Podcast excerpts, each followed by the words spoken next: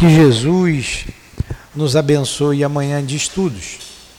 Estamos então é, estudando as obras de Leon Denis e dando continuidade ao, ao livro O Problema do Ser e do Destino, que começamos semana passada.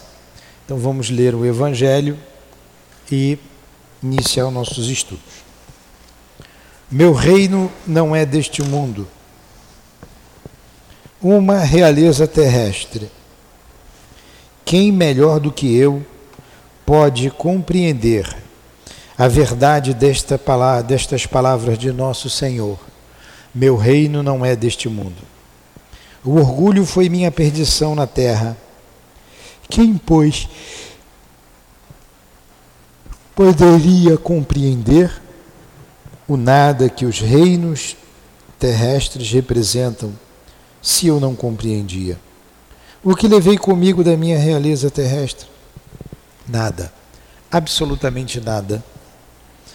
E como para tornar a lição mais terrível, a realeza não me seguiu até o túmulo. Rainha era eu entre os homens. Rainha, eu acreditava entrar no reino dos céus. Que desilusão! Que humilhação!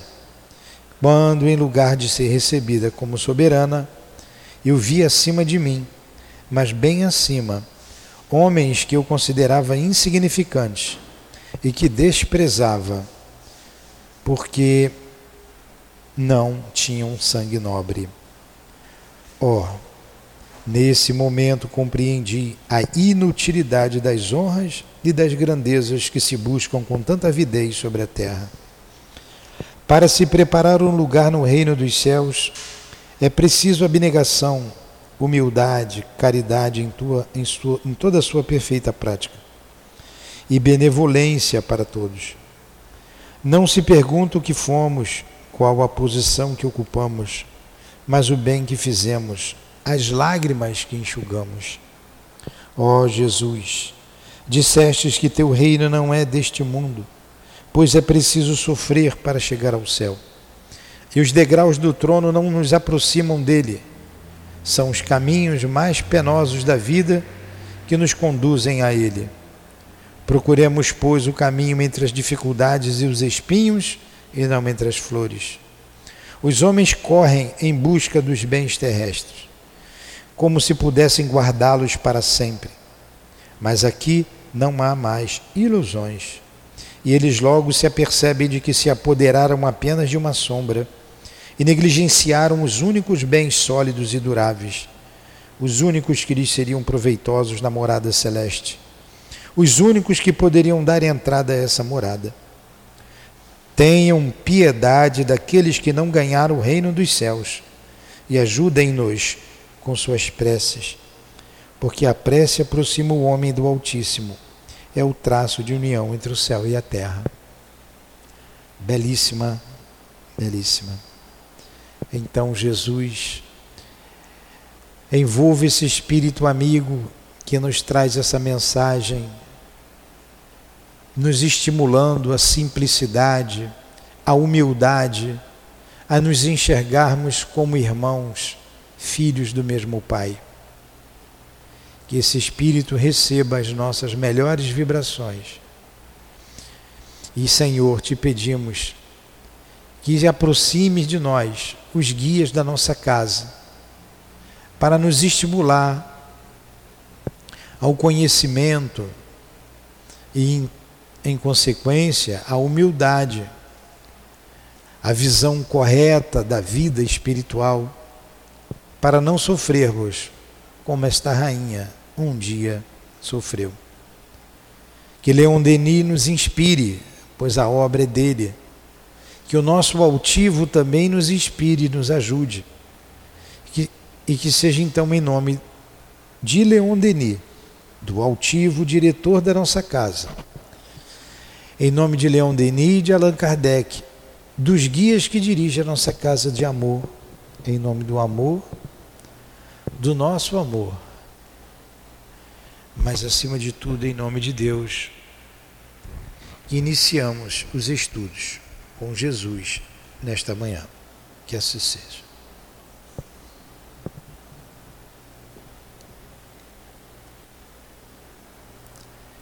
Então vamos lá. Acho tão bonita, eu abri aqui, tão bonita essa mensagem, né? Bela. São 10 para as 10, vamos até 10 para as 11. Nós já iniciamos aqui o livro O Problema do Ser e do Destino. Estamos na introdução, no número. Na página 13, né? Vamos até a 13. É aquela estrelinha ali. Então vamos lá. A confusão e a incerteza que constatamos, constatamos no ensino repercutem e se encontram, como dizíamos, na sociedade como um todo. Em toda parte, dentro ou fora, há um estado de crise inquietante. Sob a aparência brilhante de uma civilização refinada, esconde-se um profundo mal-estar. A irritação cresce nas camadas sociais. Os conflitos dos interesses, a luta pela vida, tornam-se cada dia mais áspero. Exatamente o que a gente está vivendo hoje, não é? Exatamente. O sentimento do dever enfraqueceu-se na consciência popular, a ponto de muitos homens nem mesmo saberem mais onde está o dever. A lei do número, isto é, da força cega, domina mais que nunca. A lei do número, e hoje tudo é número, é dinheiro, né? é, é senha. Pérfidos retóricos aplicam-se a desencadear as paixões, os maus instintos da multidão, a difundir teorias malsãs, às vezes criminosas. Depois, quando a onda se eleva e o vento se faz tempestade, eles escapolem ou descartam qualquer responsabilidade. Onde está então a explicação deste enigma, desta contradição chocante entre as aspirações generosas de nosso tempo e a realidade brutal dos fatos. Porque um regime que suscitara tantas esperanças corre o risco de terminar em anarquia, em ruptura de todo o equilíbrio social. E está falando aqui do regime lá da Revolução Francesa, quando terminou, e está uma confusão medonha na França, continua a confusão. O que não é diferente daqui, né? essa confusão política em que vivemos. A inexorável lógica vai responder-nos. A democracia radical ou socialista, com suas massas enormes e com seus espíritos dirigentes, inspirando-se ela também em doutrinas negativistas, só podia chegar a um resultado negativo no que diz respeito à felicidade e à elevação da humanidade. Tanto quanto vale o ideal, vale o homem. Tanto quanto vale a nação, vale o país. Então estava aquela confusão lá na França ainda. A gente sabe o que aconteceu, né? É, como é que eram os dois grupos políticos lá da França que se combatiam? Como era o nome? Hein? Você que estuda história. Gerundinos e jacobinos. Muito bem. Dei uma dica, né? Então, tinha um grupo mais radical, que eram os socialistas, como sempre, né? Então você tem um, um Mará, um Mará, um Robespierre, é, e tantos outros. E você vê que o radicalismo que eles levaram à França, tanto que a guilhotina não parava de funcionar. Não parava de funcionar. É, não levou felicidade, não levou a paz. É isso que Leon Denis está dizendo aqui. A sociedade. Tem alguma coincidência aqui no Brasil? Sabendo que foi transplantado a doutrina espírita de lá para cá e esses franceses reencarnaram aqui? Olha a confusão que está aí. Os mesmos radicais. Os mesmos radicais. Dói o ouvido você ouvir determinados homens falando, fazendo seus discursos. Dói os nossos ouvidos com radicalismo, com o extremismo, com o materialismo. E como sempre, culpando o outro lado de tudo que eles fazem. A gente tem que ter olhos de ver. Está chegando a eleição. Temos que ter olhos de ver. São os mesmos.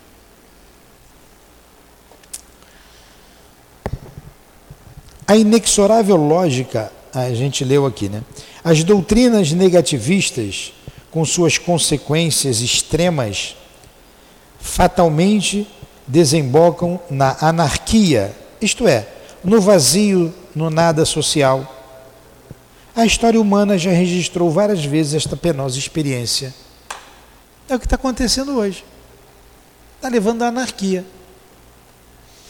Quer expulsar Deus. A gente vê cada discurso de ódio, cada discurso, volta a dizer, que dói o ouvido, não dá para escutar tudo, de tanta bobagem, de tanta besteira que falam. Aí, olha o que ele está dizendo. Doutrinas negativistas, com suas consequências extremas, que a consequência é extrema, fatalmente desembocam na anarquia, isto é, no vazio, no nada social. É o que está acontecendo. Daqui a pouco vão começar os distúrbios aí, com esses anarquistas. A história humana já registrou podemos dizer, está registrando, vai registrar agora aqui no Brasil. Não é diferente. No que se refere a destruir os restos do passado, a dar extremo golpe nos privilégios, a democracia serviu-se habitualmente dos seus meios de ação. Foi, foi o, o, a queda do absolutismo. Não vou falar aqui de história. A queda do absolutismo. Então acabaram lá com a, o, rei, o, o reinado com o rei, como é que chama? Uma monarquia. Uma monarquia. Aqueles que se faziam. que mamavam nas tetas. Né? O clero também estava ali. Alta. É, alguma. Principalmente o clero, né? O clero, a burguesia os nobres, a nobreza e o clero. Os nobres estavam mamando nas tetas. Depois vem Napoleão Bonaparte né, e dá um golpe final. O rei sou eu. Ó, tem que ter coragem. Enfrentou toda todo o clero. O rei sou eu. Tomou a coroa do papa, botou na cabeça dele. E essa aqui é a minha rainha coroou a Josefina. Josefina de Balgard, né? coroa. O rei sou eu, acabou. Aí entra numa outra fase. A França entra numa outra fase. Mas a gente não está vivi a gente está vivenciando quase que a mesma coisa. Quase que a mesma coisa. Então vamos lá, ó. Porque a gente tem que o Leão Denis está se referindo lá a essa época. Então vamos, vamos com a cabeça lá. No que se refere a destruir os restos do passado e dar extremos golpes na, no privilégio, a democracia se serviu habilmente dos seus meios de ação. Mas hoje,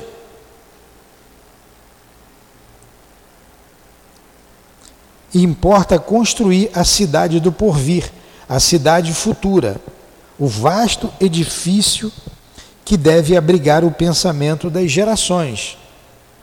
Esse hoje era a época que ele estava escrevendo, mas é hoje também é hoje. Parece que ele escreveu isso de manhã. Acabou lá e vem, acabou a monarquia e vem a república. E a república se utilizou dos seus diversos meios para, para que isso acontecesse. Né? Para que isso acontecesse. Então vamos lá. E diante desta tarefa, as doutrinas negativistas mostram sua insuficiência e revelam sua fragilidade. Vemos os melhores trabalhadores debaterem-se em uma espécie de impotência material e moral. Olha aí, os trabalhadores. Qual é, é, qualquer semelhança é mera coincidência. Mesma coisa. É a mesma coisa. Aí acusa o outro lado de negativistas. E eles são negativistas. Esse comunismo que só destruiu.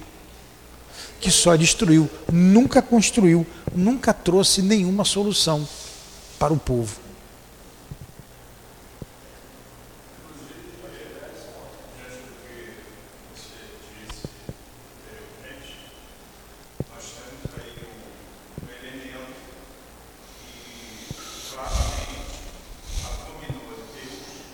Isso aí. Mas foi exatamente o que aconteceu na Revolução Francesa. Deus foi expulso da França. Hã? É. É. é. é. Continua, continua, não mudou nada. Não mudou nada. Então vamos lá. Nenhuma obra humana pode ser grande e durável sem inspirar-se na teoria e na prática, em seus princípios e aplicações, nas leis eternas do universo. Tudo que é concebido, edificado fora das leis superiores, é constituído, é construído sobre areia e desmorona. Então, nada que é construído em cima da lei superior, das leis divinas, é estável. Cai, rui. Ora, as doutrinas do socialismo atual têm uma falha capital. Querem impor uma regra em contradição com a natureza e com a verdadeira lei da humanidade, o nível igualitário. Não tem como. Nós somos iguais diante de Deus, mas nós somos diferentes, somos espíritos diferentes. Temos é, é, crescimentos diferentes. Não dá para passar régua. Não dá. A evolução individual e progressiva é a lei fundamental da natureza e da vida. É a razão de ser do homem, a norma do universo. Insurgir-se contra ela, atribuir-lhe outro objetivo, seria tão insensato quanto querer fazer cessar o movimento da Terra, o fluxo e o refluxo dos oceanos.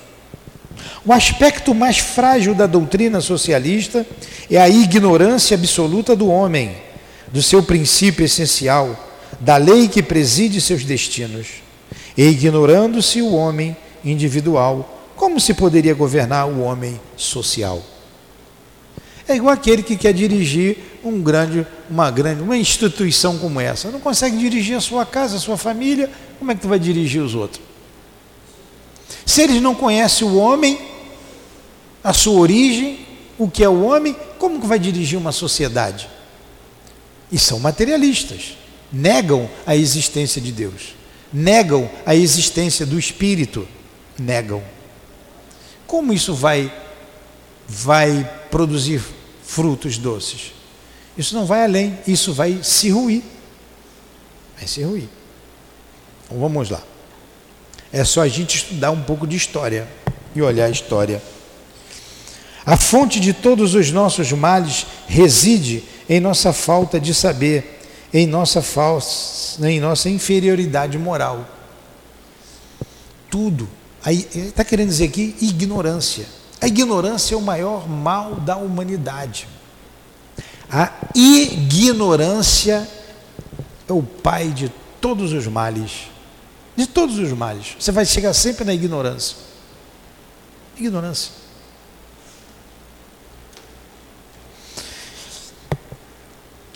Toda a sociedade permanecerá fraca e dividida enquanto for dominada pela desconfiança, pela dúvida, pelo egoísmo, pela inveja, pelo ódio. Não se transforma uma sociedade através de leis. As leis, as instituições, Nada são sem os hábitos, sem as crenças elevadas.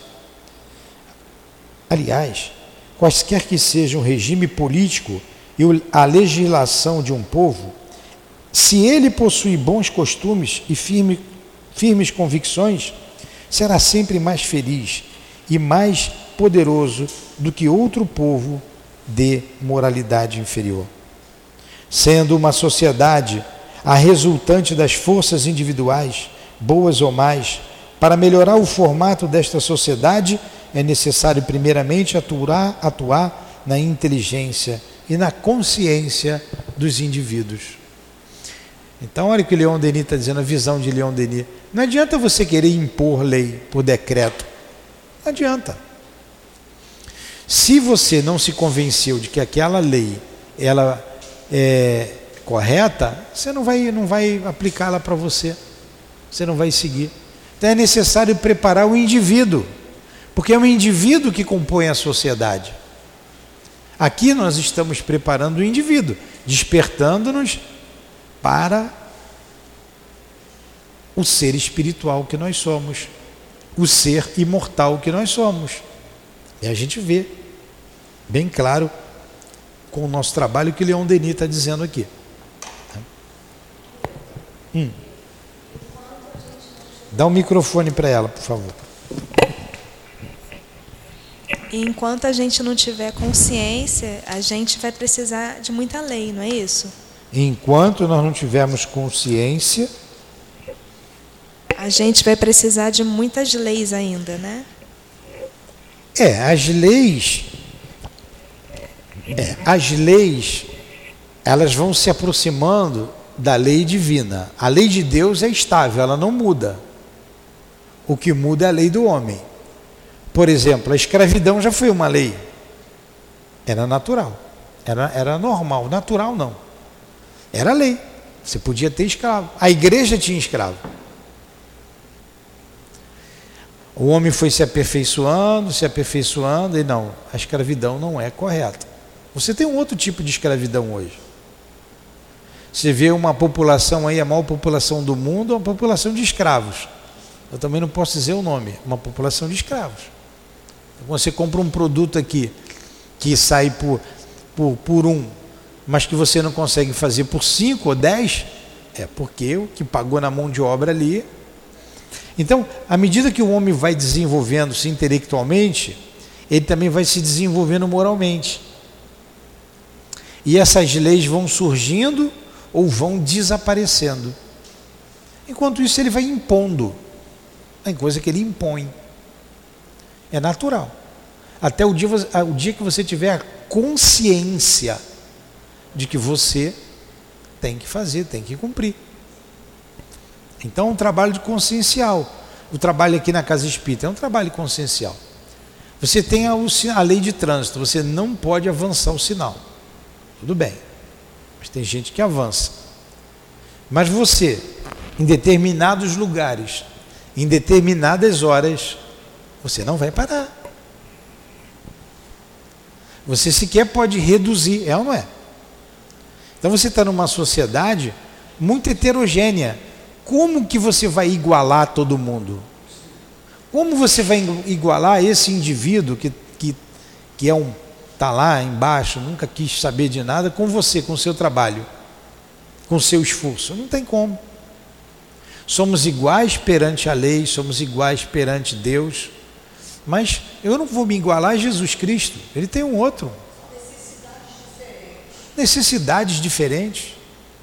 Necessidades diferentes. Eu não tenho a cabeça de um médico. O peão de obra não tem a cabeça do engenheiro. Não tem. É diferente, necessidade diferente. Não dá para igualar. Você chegar na obra, ó, o cara que carrega o carrinho de areia vai ganhar 100. E você que constrói o edifício vai ganhar 100. É, então para que, que eu vou estudar? Para que, que eu vou me esforçar? Aí funciona de cima para baixo o chicote. Meia dúzia mamando na teta e o restante trabalhando como escravo. É, na, na realidade, eu estou até pegando um gancho da colega, quando ela disse é, que a pessoa precisa ter, enquanto não houver consciência, haverá de ter o maior número de leis. Não, não. É, lembrando que o Brasil é um dos tantos milhares de países que tem o maior número de leis. 80% dela não é cumprida. Então, não é através de leis que você vai conseguir corrigir. É através do caráter, é através da dignidade. Através da educação. E da educação. É, ela, ela falou correto, ela não falou errado, não. não. Porque ela quis dizer uma outra coisa. Você vai fazendo lei, vai fazendo lei, vai impunha. Mas você não se impõe com uma lei, com decreto. Você tem que ser educado a compreender. Você tem que compreender. É, eu, você é jurista, você é advogado, você entende muito mais de lei do que eu. E é, isso aí é certo. A maioria das leis não se cumpre, porque elas foram feitas, pra, às vezes, para atender interesse pessoal. Interesse pessoal. A gente vê um bocado de lei. Então, o que, que a gente tira? Uma frase que nós usamos: nem tudo que é legal é moral. Então, aquilo que não é moral tende a se ruir. Vai ruir. Pode passar um ano, dez, cem anos, mas vai ruir. Por quê? É o homem mau fazendo leis de acordo com o seu interesse pessoal. Esse é o grande problema.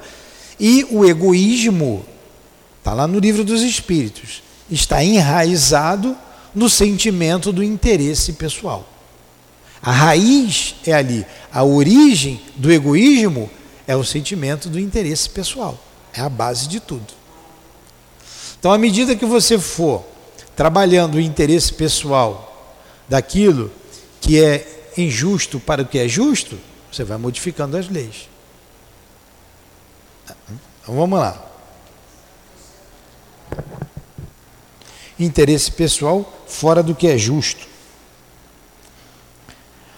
Nossos homens de governo já sentem. É aqui que a gente está? Ah, não. Onde é que a gente está? Mas para a democracia lá em cima, socialista, o homem interior, o homem da consciência individual, não existe. A coletividade o absorve integralmente. Ah, tem que ser o colegiado, tem que ser o coletivo, os princípios que ela adota não passam de uma negação de qualquer filosofia elevada e de qualquer causa superior. A única expectativa é a de conquistar direitos. Entretanto, desfrutar os dos direitos é impossível sem prática dos deveres. Olha aí.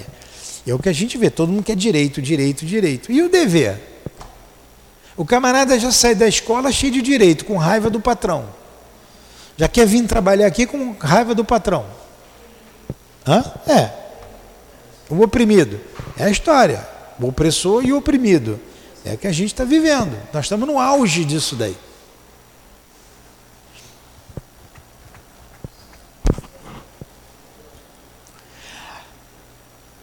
O direito sem o dever que o limita e o corrige, acarretará apenas novos entrechoques, novos sofrimentos. Você só quer ter direito, direito não quer cumprir com o seu dever. Eis porque o impulso formidável do socialismo apenas desloca os apetites, as invejas, as causas de mal-estar e substitui as opressões passadas por um despotismo novo, ainda mais intolerável e não é? São os déspotas. Vemos o exemplo disso na Rússia. Poderíamos ver o exemplo disso no Brasil, né, o que está acontecendo. Né, não chegaram lá ainda, mas estão tentando. Na Venezuela, em outros países aqui perto, em Cuba, etc, etc, por aí vai. Certamente podemos medir a extensão dos desastres causados pelas doutrinas negativistas. O determinismo, o materialismo, negando a liberdade humana e a responsabilidade, minam as próprias bases da ética universal. O mundo moral não é mais que um anexo da fisiologia, isto é, o reino, a manifestação da força cega e irresponsável. Os espíritos de elite professam niilismo, niilismo é o materialismo, metafísico, e a massa humana, o povo, sem crenças, sem princípios fixos, fica entregue a homens que exploram suas paixões e especulam as suas cobiças. O Leão Denis está escrevendo aqui de uma maneira magistral o que está acontecendo hoje em nosso país. É. E não adianta você dizer, ah, eu não quero saber de política, a gente vive da política, a gente come a política, o ar está condicionado, está ligado, tem política ali na conta da luz, na transmissão que nós estamos fazendo, tem imposto, gera imposto. O imposto é mais caro ou é mais baixo por causa da política. Então a gente precisa entender isso sem se envolver né, com a politicagem. Mas a gente tem que se posicionar.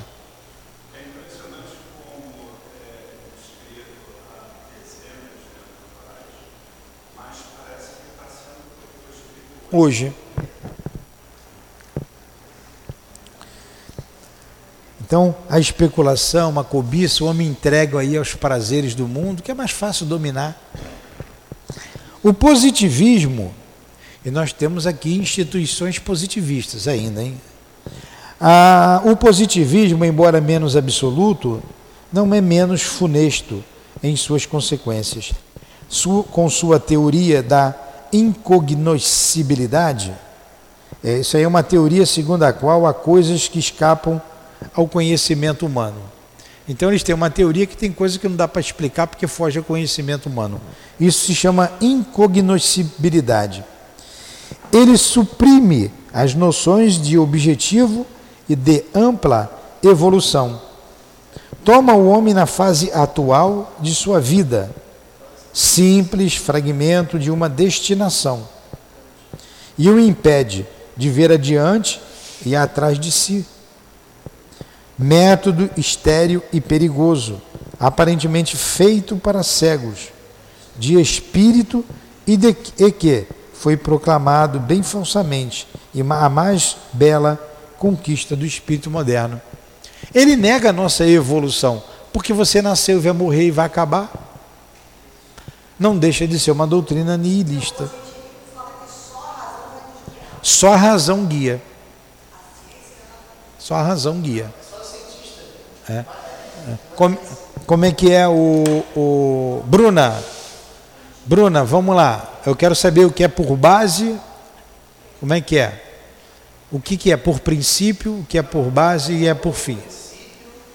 Não. Não. Busca lá. Progresso por fim.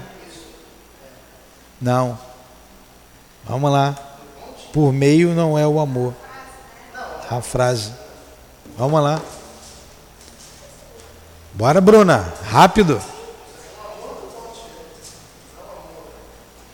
Progresso por fim. Tá aí tá certo. Tem um amor. Hã? Lá. Agora que vocês não esquecem mais olhando aí. Então, é uma doutrina que nega a existência da alma. Então, ela é fria. Você vê na, na bandeira brasileira, tem uma. A representa, a, os republicanos eram positivistas. Estava lá, ordem e, progresso, ordem e progresso.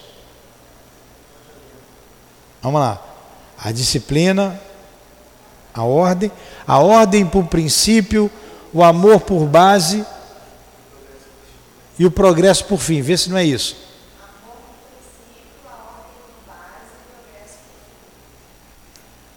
O amor por princípio, a ordem por base, progresso por fim. A razão explica tudo. É isso aí. Falei semana passada, estamos falando hoje. Para a gente guardar, a gente precisa saber. Então vamos lá. Continuar mais um pouquinho. Está cansada, Débora?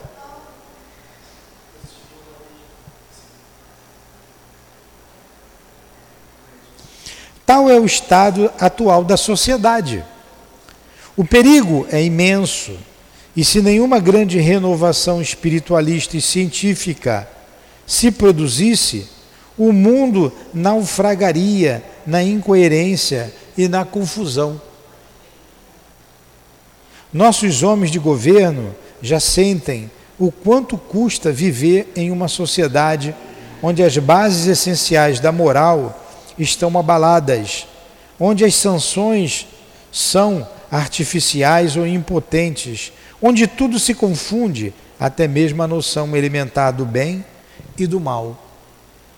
Então, se não fosse a doutrina espírita aparecer na sociedade parisiense naquela época, já chafurdaria tudo. Ela ainda não é a maior crença, mas isso está na natureza de cada um de nós, dessa bela e imensa nação brasileira. Nossos homens de governo já sentem quanto custa viver em uma sociedade onde as bases essenciais da moral estão abaladas. Isso lá na França, que acho que não sentiram ainda. Estamos sentindo, né? Onde as sanções são artificiais ou impotentes, onde tudo se confunde, até mesmo a noção elementar do bem e do mal. É verdade que as igrejas, apesar de suas fórmulas gastas e de seu espírito retrógrado, ainda agrupam a seu redor muitas almas sensíveis. Porém, tornaram-se incapazes de conjurar o perigo por causa da impossibilidade em que se acham de fornecer uma definição precisa da destinação humana do além, apoiada em fatos convincentes. Falta base na igreja, a base que a gente tem aqui, comprovando a existência da espiritualidade, dessa influência de que nós somos espíritos imortais. A humanidade cansada de dogmas e das especulações sem provas mergulhou no materialismo ou na indiferença.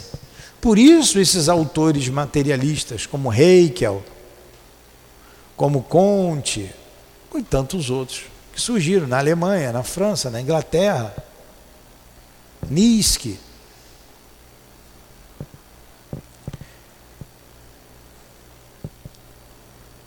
De onde virá esta doutrina? Que potência nos alçará do abismo para o qual estamos encarregados. Ah, eu pulei. A humanidade, cansada dos dogmas e das especulações sem provas, mergulhou no materialismo ou na indiferença. Só existe salvação para o pensamento em uma doutrina baseada na experiência e no testemunho dos fatos. Tem que ter essa doutrina para alavancar, tirar dessa confusão, tem que ser baseada na experiência e no testemunho dos fatos. Agora, de onde virá essa doutrina? Que potência nos alçará do abismo para o qual estamos escorregando? Que ideal novo virá trazer ao homem a confiança no futuro e o ardor para o bem? Nas horas trágicas da história, quando tudo parecia perdido, o socorro jamais faltou. A alma humana não pode chafurdar por inteiro na lama e perecer. No momento em que as crenças do passado se fecham, uma concepção nova da vida e do destino, baseada na ciência dos fatos, se abre. A grande tradição revive sob formas ampliadas, mais jovens e mais belas. Ela mostra a todos um futuro pleno de esperanças e de promessas. Saudemos o novo reinado da ideia, vitoriosa sobre a matéria, e trabalhemos na preparação dos seus caminhos. Então, que doutrina é essa que ele está se referindo? Que se baseia na experiência e no testemunho e que vem tirar a França, naquela época, a, a, as pessoas do poço em que se encontravam. Hein? A doutrina espírita, que tem uma resposta é, inteligente para essas questões. E é o que vai nos tirar desse caos. É o que vai nos tirar.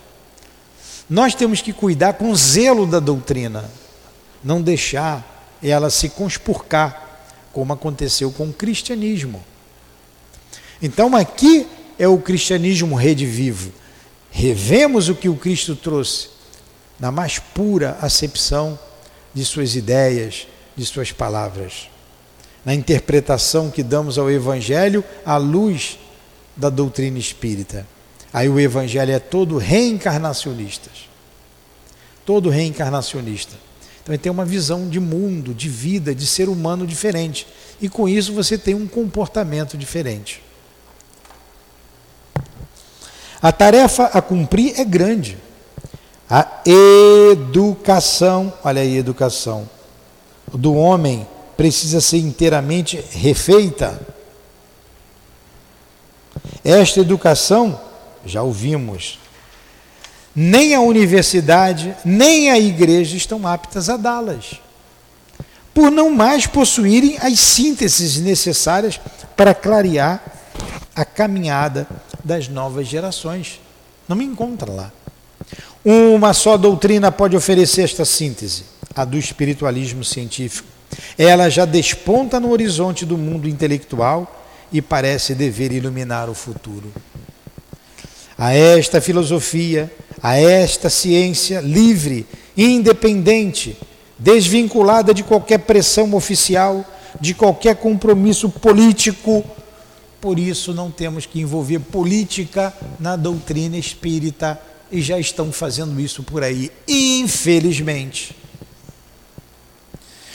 Então, esta filosofia, esta ciência livre e independente, desvinculada de qualquer pressão oficial, de qualquer compromisso político, as descobertas contemporâneas acrescentam cotidianamente novas e preciosas contribuições.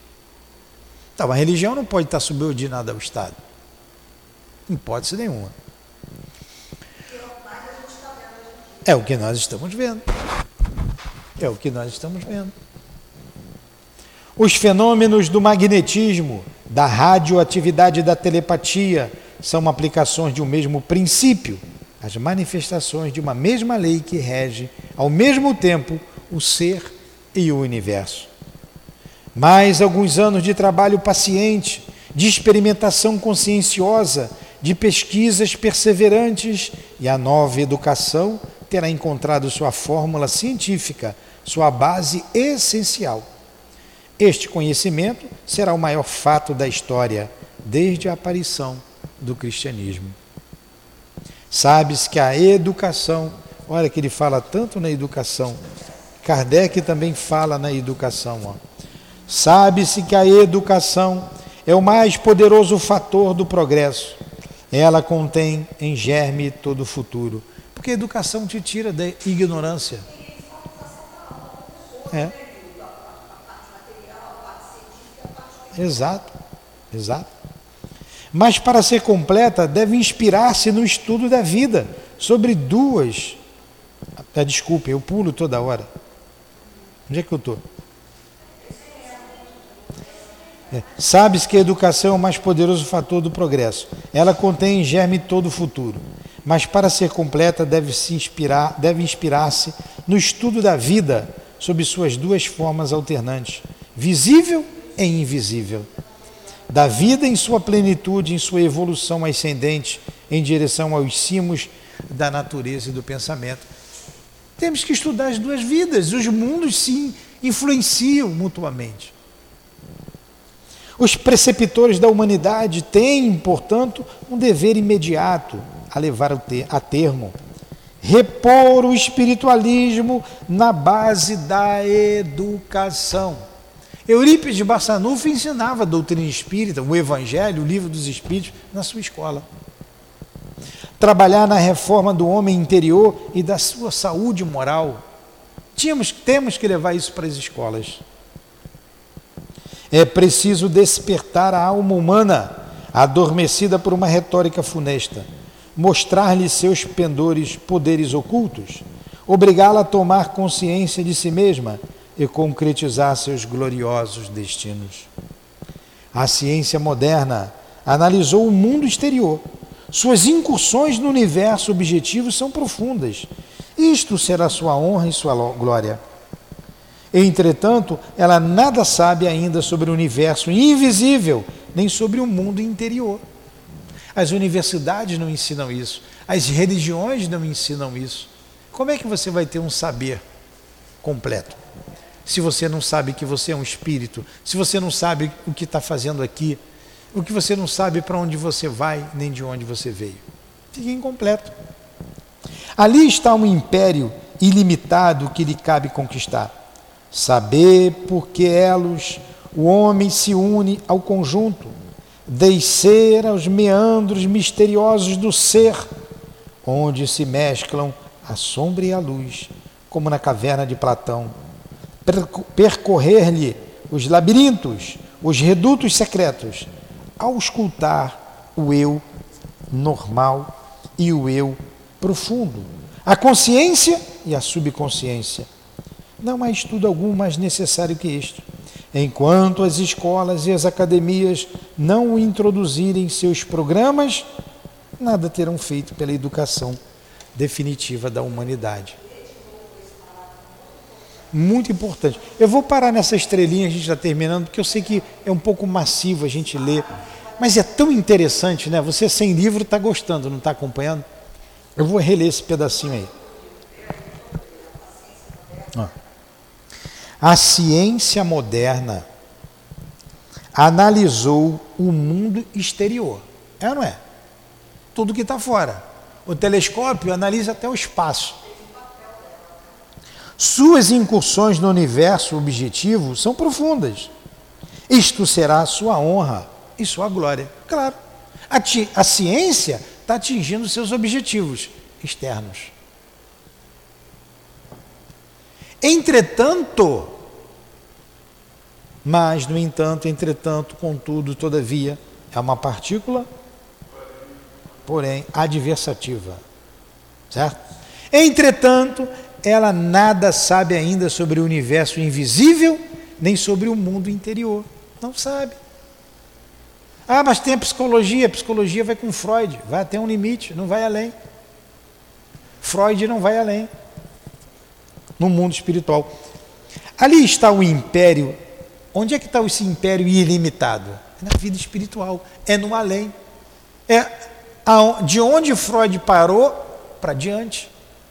Ali está um império ilimitado que lhe cabe conquistar, que é o mundo invisível, que é o nosso eu profundo, eu espírito imortal. A ciência só está por fora. Saber por que elos o homem se une ao conjunto nós não somos conjuntos, nós somos individualidades. Mas quais são os elos que nos ligam uns aos outros? Descer aos meandros misteriosos do ser, onde se mesclam a sombra e a luz, como na caverna de Platão. Você que pode falar da caverna de Platão, né, ô, ô garota? Então fala da caverna de Platão. O que é a caverna de Platão? Pega o boca de ferro aí e fala.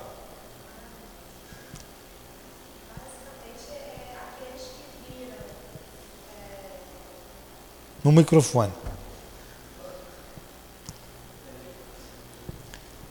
Que é a caverna de Platão. Dá um, um tempo aí. É, basicamente, era aqueles que viram fora da caverna foram mortos. Era a mensagem. Quem ficou fora ficou morto, só viveu quem estava dentro. Não. Quem viu, eh, eles viam sombras dentro ah. da caverna. E aí, quem teve a curiosidade de ver além da caverna foi sacrificado, porque trouxe a mensagem de que ah, existia algo além. Agora eu me lembro o que, que é. A caverna de Platão aqui chegava numa caverna e via as sombras. Então, que sombras são aquelas? Né? Eles descobriram aquilo. Hã?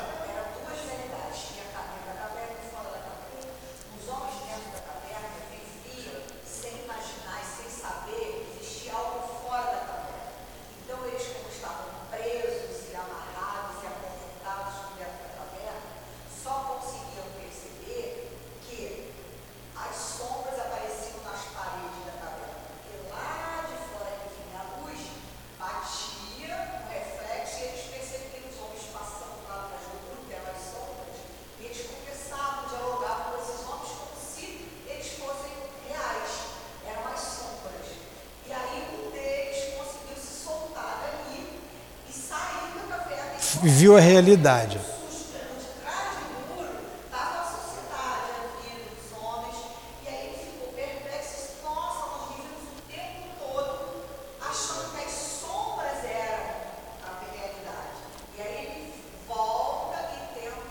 Convencer o povo. Passa para ela ali o boca de ferro, é isso mesmo. É isso mesmo. Eu não, eu não sabia contar isso. Ela é psicóloga vai falar melhor. Vamos lá, vamos lá. Você tinha que estar aqui me ajudando.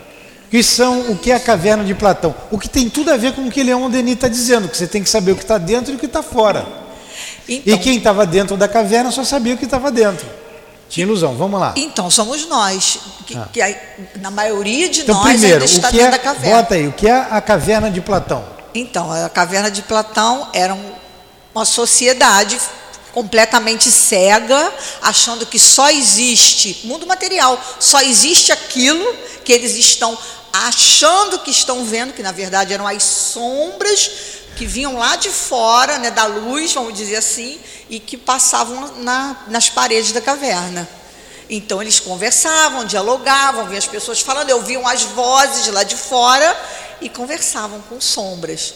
E aí um deles escapole daquilo ali, começa a se questionar, começa a, a se perguntar se tinha alguma coisa além daquilo ali que somos nós também, muitas das vezes, né? E aí ele foge, consegue se soltar e vai para fora. Quando ele vai para fora, que ele atravessa o muro, que ele vê todas as pessoas passando, falando, conversando, ele percebe que o que na verdade ele achava que era realidade era uma projeção daquelas pessoas que estavam lá fora. Era uma pequena projeção. E ele volta correndo para tentar falar, olha, aqui é uma ilusão, a gente não está, né? Isso não é real. Mundo material, não é isso? A gente acha é. que é real e é uma o mundo é uma pálida impressão do mundo espiritual. É. Aí o que, que acontece? Ele é morto, né? Vamos dizer assim. Então aí tem a analogia. Muitos que conseguiram se soltar dali e foram e voltam e são mortos, são desqualificados. Aí a gente vê. São os herégios da igreja. Joana Dark não é, é. exemplo disso? É. Se comunicando com o mundo espiritual não é morta? É. E aí faz Muito bem, analogia, isso aí né? uma estrelinha, né? Pode dar duas estrelinhas para ela, né? Por isso é que, por é. isso é que Platão é. dizia que o mundo real é o mundo das ideias. É. O resto é pálida. Tem um, um desses projeção. Livros, tem um desses livros de André Luiz que ele coloca a fábula do peixinho. É, é bem parecido, né? O peixinho que estava num lago, os peixinhos todos gordos ali comendo larvas e estavam presos ali naquele, naquele lago ali. Mas um peixinho que ninguém deixava ele comer, que ele fugia para ali e para cá, ele vê umas grelhas no lago, é bem parecido. Aí ele sai pelaquela grelha e a vida para aqueles peixes era só do lago. Aí ele sai, ele entra num igarapé, ele vê um rio enorme, ele vai seguindo, o igarapé chega num rio maior, fica encantado com tudo que vê e chega até o mar. Quando chega no mar, uma baleia o engole, aí solta pela, pela por cima, ele fica alucinado, ele vê peixão, ele vê o um mundo todo diferente. Aí ele volta para avisar. É. E quando ele volta, ele faz o caminho de volta, ele penetra novamente no, no, no, no aquário, é. Ele volta, é, e os peixes não acreditam nele. O borrachudo que estava lá diz que ele é doido, querem bater nele. Você olha, tem um mundo lá fora, mas vocês têm que emagrecer para sair daqui, ó, para passar naquela grelha ali. Tem que emagrecer, tem que parar de comer um pouco. É, tem que deixar um monte de coisa para trás. E eles não quiseram deixar, não, sai daqui, expulsaram ele de lá. É. Então é o mesmo princípio. E é o que Leon Denis está dizendo aqui, né? Foi bom que a gente ampliou. Então vamos lá. Vamos ler aqui esse pedacinho aqui que a gente vai entender. Ali, vou voltar aqui um pouquinho. Ó. Ali está um império ilimitado que lhe cabe conquistar. Quer dizer, o mundo interior o mundo aqui é o mundo interior, o mundo do espírito. Saber que você só tem se você se introspectar. Saber por que elos o homem se une ao conjunto. Descer aos meandros misteriosos do ser, onde se mesclam a sombra e a luz, como na caverna de Platão. Aí a gente já sabe o que é a caverna de Platão. Percorrer-lhe os labirintos, os redutos secretos, ao escutar o eu normal e o eu profundo, a consciência e a subconsciência. Não há estudo algum mais necessário que este, enquanto as escolas e as academias não o introduzirem em seus programas, nada terão feito pela educação definitiva da humanidade. Que beleza de texto, né? Só Leon Denis. Aí um pedacinho para a gente terminar. Mas já estamos assistindo ao surgimento e à constituição de toda uma psicologia maravilhosa e imprevista, da qual vão destacar-se como uma nova concepção do ser e a noção de uma lei superior, que encampa e resolve todos os problemas da evolução do vir e do ser, que é do vir a ser, que é a doutrina espírita. Que maravilha, né? Que beleza. Temos que ler, não tem jeito. Para a gente conhecer, tem que ler. E não dá para ser mais claro aqui do que Leon Denis, o nosso apóstolo do Espiritismo. Hoje é dia 30, a próxima aula será dia 6, né? 6 ou 7?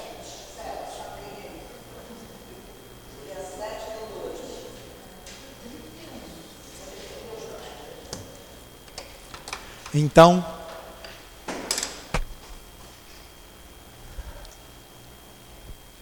foi bom o estudo, né?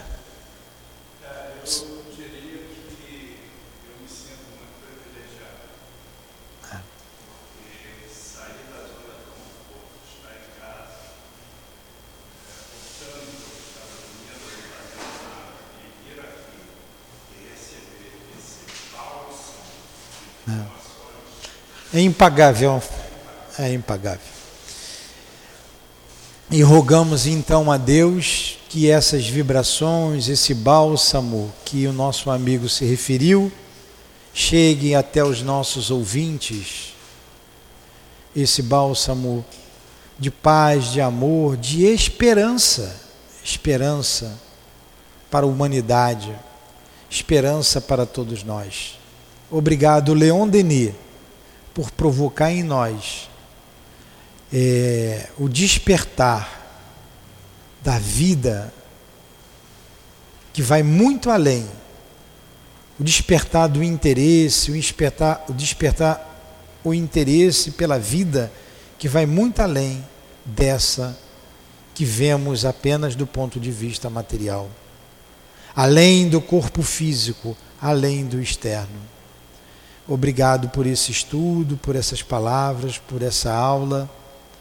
Continue conosco, amigo querido, a nos estimular e juntos divulgarmos as verdades de Jesus Cristo, as verdades que a doutrina espírita nos revela.